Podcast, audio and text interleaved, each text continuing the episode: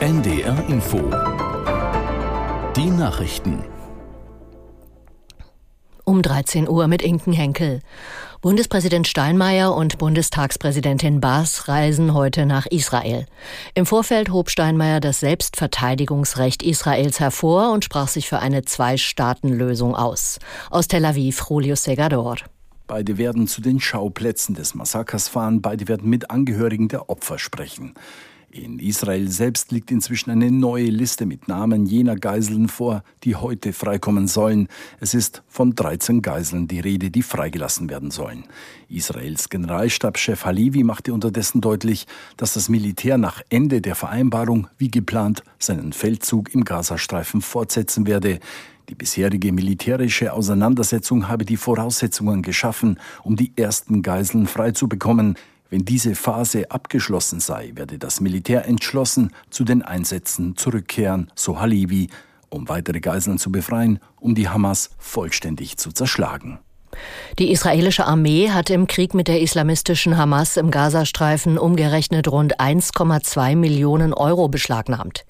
Eine Sprecherin des israelischen Verteidigungsministeriums teilte mit, das Bargeld sei vor allem in israelischer Währung in Hamas-Stützpunkten gefunden worden. Darüber hinaus seien irakisches und jordanisches Geld und US-Dollar beschlagnahmt worden. Die Beträge sollen jetzt in die israelische Staatskasse eingezahlt werden. Israel wirft der Hamas vor, ihre Terroraktivitäten mit dem Geld zu finanzieren. Die Grünen wollen ihre Spitzenkandidatin für die Europawahl Reintke auch für die Spitzenkandidatur aller grünen Parteien in Europa vorschlagen. Die Bundesdelegiertenkonferenz hat heute dafür gestimmt. Aus Karlsruhe Chris Berdrow. Terry Reinke war 2014 als damals jüngste Grünen-Abgeordnete ins Europaparlament eingezogen. Mittlerweile ist die Feministin Co-Chefin der Fraktion. Über die europäische Spitzenkandidatur der Grünen wird im Februar in Lyon abgestimmt. Reinkes Chancen gelten als gut. Die Partei Linke aus Gelsenkirchen hat die klimafreundliche Transformation der Industrie als ein zentrales Thema genannt, das sie in Europa vorantreiben will. Und es gelte nächstes Jahr einen Rechtsruck im Europaparlament zu verhindern.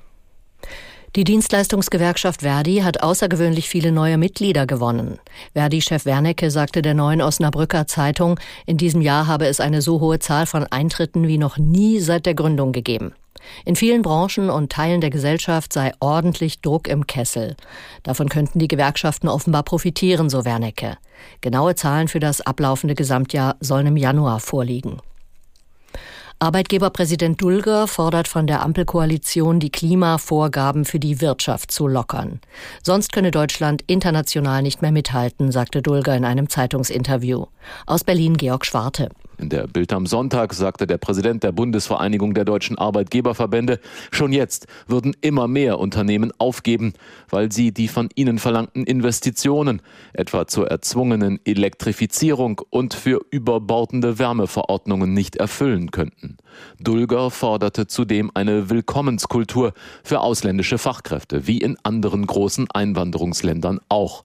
Derzeit bietet Deutschland eine der kompliziertesten Sprachen Europas, einen katastrophalen Wohnungsmarkt, eine langsame Bürokratie und nur wenige Kitaplätze mit zumeist unflexiblen Öffnungszeiten. Das waren die Nachrichten.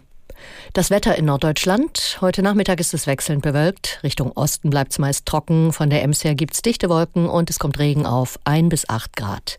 Morgen fällt zeitweise Regen oder Schnee. In Ostvorpommern gibt es teils etwas Sonne, 0 bis 5 Grad. Die weiteren Aussichten am Dienstag bewölkt, teils etwas Sonne, örtlich Schauer, minus 1 bis plus 4 Grad. Es ist 13.04 Uhr. NDR Info Themen des Tages.